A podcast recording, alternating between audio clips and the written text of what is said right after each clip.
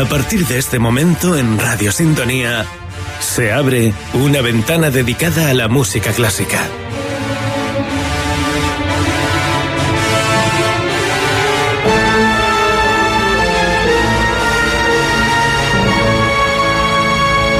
Intermezzo, presentado por Álvaro Moro Lorenzo.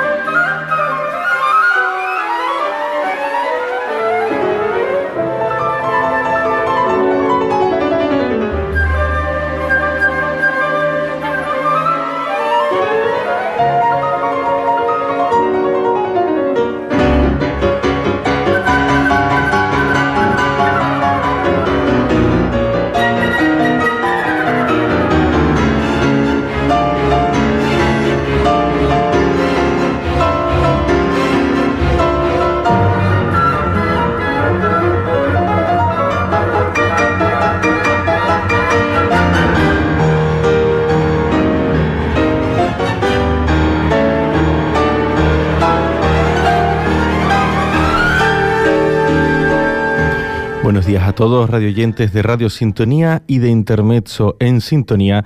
Bienvenidos a un programa más de Intermezzo en Sintonía y hoy estamos de, estamos de, casi de estreno, de enhorabuena porque tenemos el placer de entrevistar y de hablar a uno de, los grandes o también eh, futuro de los grandes pianistas del panorama cultural canario.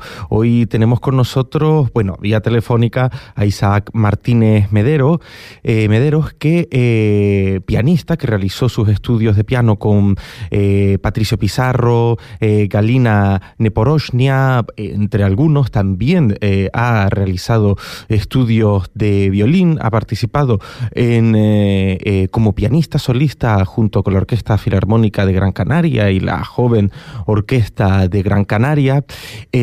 también ha desarrollado estudios de violín, ha también en 2018 eh, se trasladará a Hamburgo para eh, realizar sus estudios en el Bachelor of Music eh, en, Hamburgo y así podríamos estar durante, durante, durante toda la mañana. También recibió la beca de la Fundación Mapfre Guanarteme para después, posteriormente, en 2017, em, interpretar junto con la orquesta del International Bach Festival bueno, podríamos seguir así toda la mañana y no llegaríamos a hablar con Isaac Martínez. Muy buenos días, Isaac, ¿qué tal estás?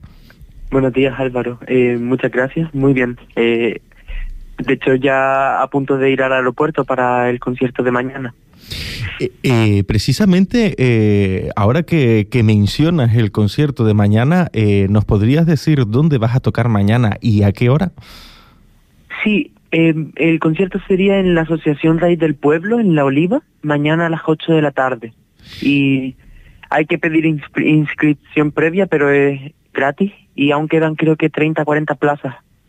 Pues ya saben, nosotros aquí en Intermezzo en Sintonía siempre eh, intentamos hacernos eco eh, de, los conciertos, sobre todo relacionados con el mundo clásico, también de mayor relevancia. Y mañana será toda una suerte escuchar eh, a Isaac Martínez al piano en la Asociación Cultural Raíz del Pueblo. pero Isaac, antes de, antes de continuar acerca del repertorio que vas a abarcar mañana, me gustaría preguntarte una cosa. ¿En qué momento decidiste desarrollarte eh, más profesionalmente con el piano que con el violín? ¿O continúas teniendo una relación profesional con el violín? Mm, pues yo creo que eh, la decisión duró muchos años y eh, comenzó a los 16 años. Es verdad que yo empecé con violín muchos años antes y hubo un momento en que los dos instrumentos estaban bastante parejos en cuanto a nivel y la decisión fue de hecho eh, por qué instrumento quería mantener como hobby para seguir tratándolo con cariño. La, el problema de un músico es que sí, es nuestro trabajo, pero y es también lo que queremos y hay que buscar ese balance y con el piano sentía que sería muy feliz siendo pianista em, y, y que a la vez me funcionaría bien profesionalmente. Es un eh, tocar el piano implica eh, tocar las mejores obras de, de los cuatro siglos anteriores de compositores Em, y quería tocar ese repertorio, quería especializarme en eso y quería mantener el violín como un hobby en el que yo cuando necesito desahogarme y necesito relajarme abro el estuche y toco un rato y es lo que hago actualmente. Es bastante. lo dejé hace bastantes años.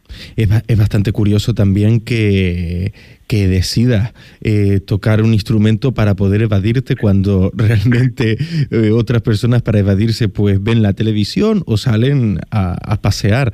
Logras esa, esa evasión, logras separarte, eh, logras descansar cuando tocas otro instrumento que no sea el piano.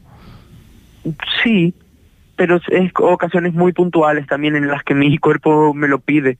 Por ejemplo, cuando eh, ahora que vivo en Alemania, sí que hay muchas veces que no se puede salir de casa y, hay que buscar maneras de, de, disfrutar también del día. Entonces sí que hay veces que abro el violín y sí me vado, lo que no toco obras nuevas, no aprendo nada nuevo y no mejoro en mi técnica. De hecho es como eh, subirte otra vez a la bici después de mucho tiempo, necesitas un periodo de adaptación y me pongo a tocar algo de Bach, que toqué en su momento y que aún mi memoria muscular recuerda. Em, Isaac, eh, ahora mismo estás en Gran Canaria porque mañana te trasladas a, Fuerteventura. Eh, te voy hoy a Fuerteventura. Vienes hoy mismo a Fuerteventura. Sí.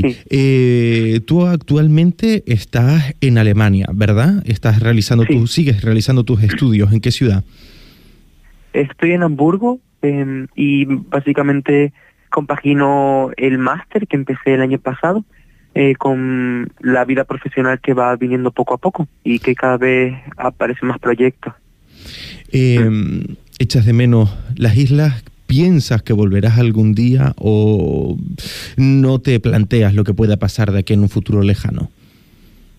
Em, bueno, eh, uno de, de, mis sueños sería poder eh, llegar a fundar un grupo de música de cámara. Em, y poder dar conciertos y la, la problemática sería que aquí no hay no habría tanto mercado llegaría un momento en que si haces eh, un concierto en cada isla ya se limitan tus posibilidades y tendría que dar clases y por ahora no es mi interés ser profesor porque siento que hay gente mucho más preparada y que lo podría hacer mejor entonces claro vivir aquí para ser músico de cámara es imposible no hay ningún grupo que se dedique profesionalmente solo a eso sino que tienen que hacerlo como trabajo secundario y siempre tener una fuente de ingresos estable ya sea en una orquesta o, en una escuela de música. Y es algo que sí que querría evitar por eso mismo, porque no yo no he formado para ser profesor y para eso se necesitan muchos años de experiencia también. Eh, Entonces eh, es muy probable que me quede aquí en Alemania, porque la verdad estoy muy feliz en Hamburgo y Hamburgo es una ciudad que, que eh, te aporta todo lo que puedas necesitar y además de ser una ciudad grande, te da mucha calma es una ciudad de dos millones de habitantes, pero que te sientes como en un pueblo. Y es algo que me, me da mucha calma, me agrada mucho. Eh, Isaac, escuchábamos al principio eh, el concierto número 3 para, piano y orquesta de Sergei Prokofiev, en el que tú mismo eh, eres el pianista solista. ¿Cómo es la sensación de, ser pianista solista y acompañado por nada más y nada menos que la Orquesta Filarmónica de Gran Canaria? Eso es un paso que muy pocos pueden llegar a, dar. Sí, la verdad, fue un regalo muy grande para mí y también un reto muy grande. Sí que tenía experiencia tocando con orquestas, pero siempre habían sido más pequeñas y en un repertorio que llegaba solo al siglo XIX y esta obra es de principios del siglo XX, las orquestas son más masivas y la, la, imaginación del sonido que tenía Prokofiev es eh, mucho más postromántica y la verdad es que fue un reto sobre todo eh, conseguir las habilidades corporales para sobrevivir porque es una obra muy larga, es una obra muy exigente y y tocar en casa siempre es muy especial, pero a la vez muy duro porque tienes unas expectativas muy grandes y la gente las tiene también. Entonces fue un concierto muy bueno a final de abril eh, y la grabación salió muy bien y estoy muy contento con el trabajo que hicimos con el director, la verdad. Eh, ¿cuántas, ¿Cuántas horas de preparación podría llevarte eh, realizar un trabajo de, de tal envergadura? Pues mira, depende mucho de la obra, eh, depende mucho de el momento en el que te encuentres, si tienes que preparar otros proyectos. Em, por ejemplo, cuando inicias con un nuevo compositor, siempre tienes que tener un periodo de adaptación bastante largo. Yo había tocado Prokofiev cuando era niño, pero no me centré en el campo de la interpretación, entonces eh, llegar a entender su lenguaje, porque tocar las notas puedes hacerlo en uno o dos meses, pero llegar a entender su lenguaje necesita de, horas de sueño y necesita de vivir tu vida y que se vaya como eh, las raíces eh, extendiendo por todo tu cuerpo. Entonces, por ejemplo, con este concierto estuve nueve meses en los que hubo periodos de trabajo muy intenso y después periodos en los que simplemente trabajaba eh, una hora al día la obra y me dedicaba a otras, porque había también otras prioridades a nivel profesional. Eh, y depende mucho. El, el proceso de aprendizaje de cada obra depende mucho. Hay obras que en un mes están y hay obras que necesitan de un año, pero, pero media hora al día. Es muy importante señalar esto porque nosotros en Internet en Sintonía intentamos difundir un poquito la música clásica aquí en Fuerteventura y hay una cierta concepción pues que se piensa que estudiar una obra es simplemente tocarla mecánicamente, pero hay un mundo más allá, ¿verdad? El proceso de interiorización de una obra. Hay muchos mundos más allá. Eh, ya, ya solo por el tema de tocar las notas, por ejemplo, en esta obra, en el concierto de Prokofiev, se necesita de una eh, asimilación de memoria muscular muy intensa. Eh, tienes que, para, para tocar esta obra tienes que realizar una estrategia de estudio, porque si no, simplemente tu cuerpo no es capaz, por ejemplo. Hmm. Y, y con la experiencia y con los años el, el proceso de estudio es mucho más fácil. Hay otras obras que es eso, que eh, tu cuerpo ya es capaz de tocarlas y lo único que tienes que es, centrarte en la interpretación. Y también es verdad que nosotros, siendo canarios, no tenemos al alcance el espíritu ruso, por así llamarlo. Tenemos que reinventarnos, tenemos que buscarte, hay, hay mucho prueba y error, hay mucho de estudiar, tomar algunas decisiones artísticas, ir a la clase de tu profe y tu profe decirte que el camino que estás eligiendo está mal. Entonces hay que dar tres pasos para atrás, em, volver a pensar y volver a pensar, no solo tocar las notas, no solo tocar las notas. Eh, exactamente, exactamente. Eh, y para hablar eh, un poquito acerca del repertorio que podríamos escuchar mañana, ¿qué es lo que qué, es lo que vas a interpretar?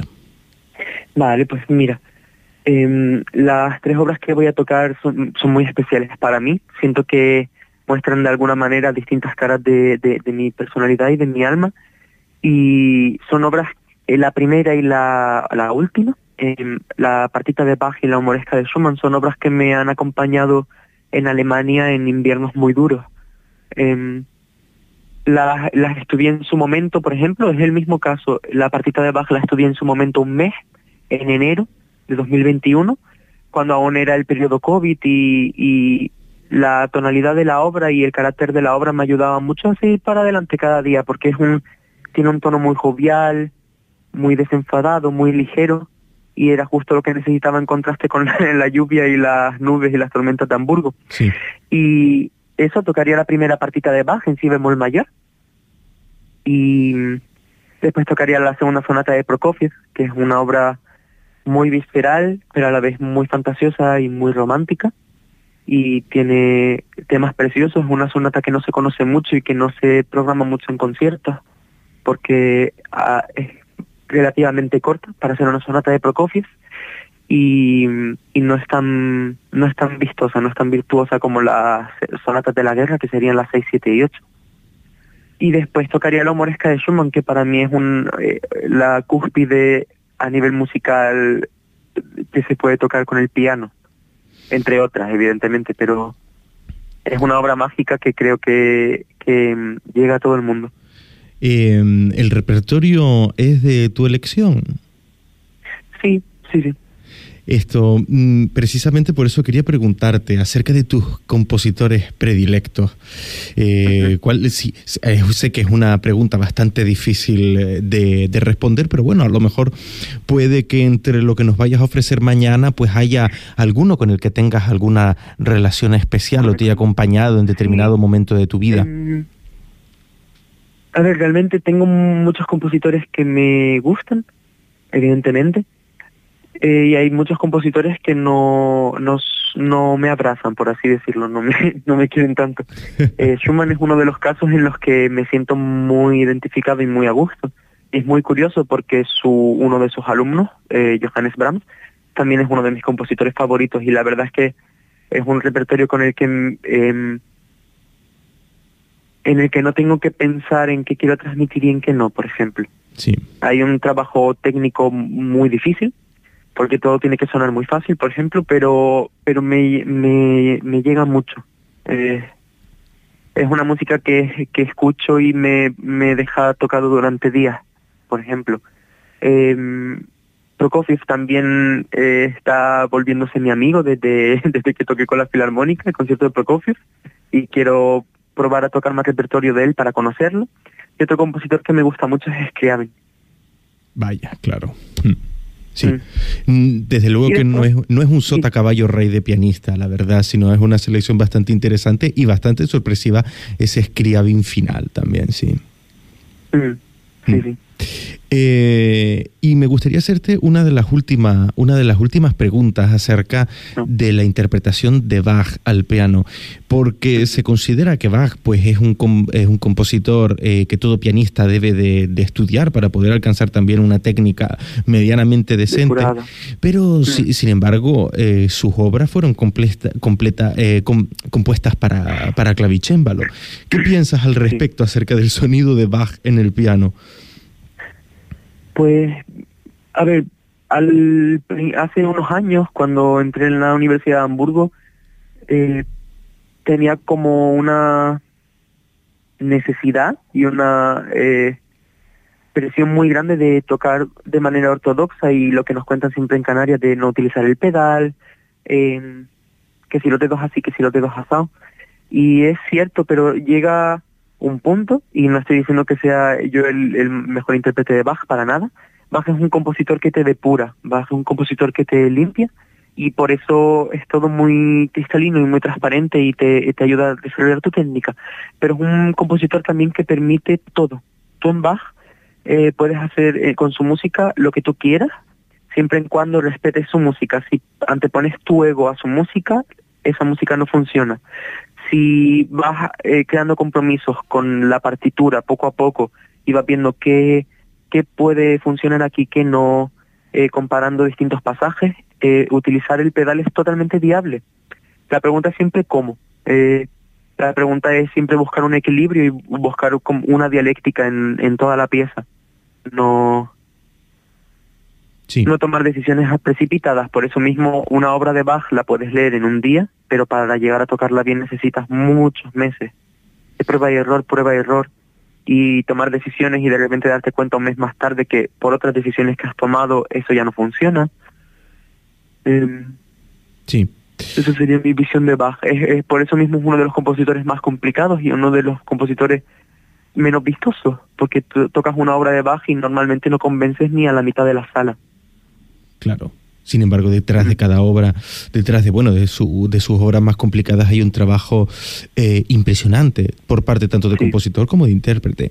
Me gustaría también me gustaría también preguntarte una cosa sobre todo porque conozco de primera mano pues a muchísimos estudiantes de piano aquí en Fuerteventura, a ver si si responde eh, como creo que vas a responder, pero cuando un pianista estudia estudia lento, ¿verdad? Siempre el acercamiento a una partitura o no? ¿Cómo es tu proceso de estudio?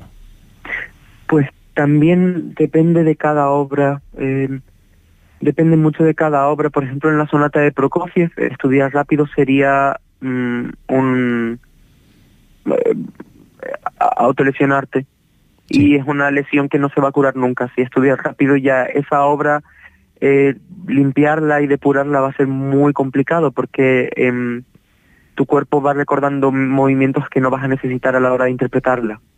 Mm. Entonces, eh, por ejemplo, mismo yo, que sí que estoy estudiando el máster, que estoy terminando, pero yo fui muy poco profesional con el cuarto movimiento de Prokofiev, intenté aprenderlo muy rápido para sorprender a mi profesor, implicó que estuviera trabajándolo de manera muy concienzuda muchas semanas porque había la, la había armado la había armado y, por darme prisa, eh, de repente mi cuerpo no era capaz de tocarla.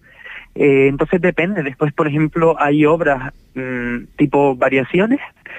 Eh, unas variaciones de Beethoven, lo más lógico sería probar cuál, siempre como límite, cuál es la velocidad máxima a la que puedes tocar las variaciones más complicadas y a partir de ahí decidir el tiempo de todas las otras. Entonces, sí, también depende del tipo de obra que estés tocando. Si estás leyendo una mazurca de Chopin, tienes que tocarla a tempo. O sea, si eres capaz, la lees a tempo y, ahí vas limpiando, pero como son muchas menos notas, no hay tanto posibilidad de, crearte posiciones incómodas que no puedas solucionar, por ejemplo. Eh, está claro, eh, Isaac, que, que, como instrumentistas mantenemos una relación de amor-odio también con nuestro instrumento, ¿verdad? Compartes esa, esa afirmación. ¿En algún momento has sentido, has tenido ganas de tirar el piano por la ventana? Sí, estas últimas semanas.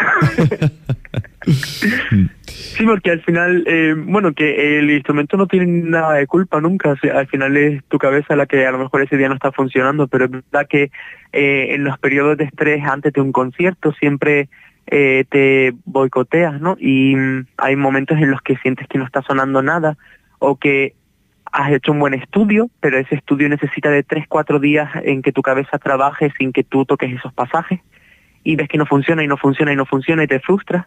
Mm. Y, lo mejor es cerrar el piano durante unos minutos, relajarte y estudiar otra otra obra. Em, porque si no, es eso, te estás auto te estás lesionando. Sí, sí, sí, sí, sí. Al final Empiezas a tensar el cuerpo, empiezas a subir el hombro. Mm. Es una, eh, es una relación es una relación, pero que no puedes romper porque es lo que te da de comer, al fin y al cabo. Eh, y es una relación que amas. Exacto, ante todo. Eh, Isaac, muchísimas gracias por haber respondido a nuestra llamada. Muchas gracias. Eh, ¿Puedes recordarnos, por favor, la hora y el sitio donde vas a tocar mañana? El concierto sería a las 8 en La Oliva, Asociación Raíz del Pueblo. y hay que hacer una inscripción online si se quiere ir es gratis y quedan 30, 40 entradas. Eh, les aconsejamos encarecidamente que asistan mañana a este concierto porque vamos a tener la oportunidad de escuchar eh, música, música profesional, hecha de una manera profesional, pero también con muchísimo, con muchísimo pensamiento y muchísima maduración. Se los aconsejo. Isaac, muchísimas gracias. Muchas gracias a ti. Buen día. Eh, queridos radioyentes de Radio Sintonía y de Internet Son Sintonía, hemos llegado otro día más al final de nuestro programa donde hemos hecho pues un breve repaso acerca de, de, lo que supone eh, ser... Em, eh, pianista, pianista profesional. Eh, mañana en la Asociación Cultural Raíz del Pueblo a las 8 eh, tendremos la oportunidad de escuchar al pianista gran canario Isaac Martínez Medero en una selección de piezas de Bach, Prokofiev y Schumann que sin duda les va a dejar enamorados y más de alguno va a querer después apuntarse seguramente a estudiar piano. sobre todo eh, ya sea música de piano con orquesta, piano sola, eh, piano solo, eh, música para clarinete, música de cámara o lo que sea. Saben, ¿verdad? Lo que les voy a decir, ¿verdad? Disfruten siempre de la música. tengan una buena semana y nos escuchamos la semana que viene.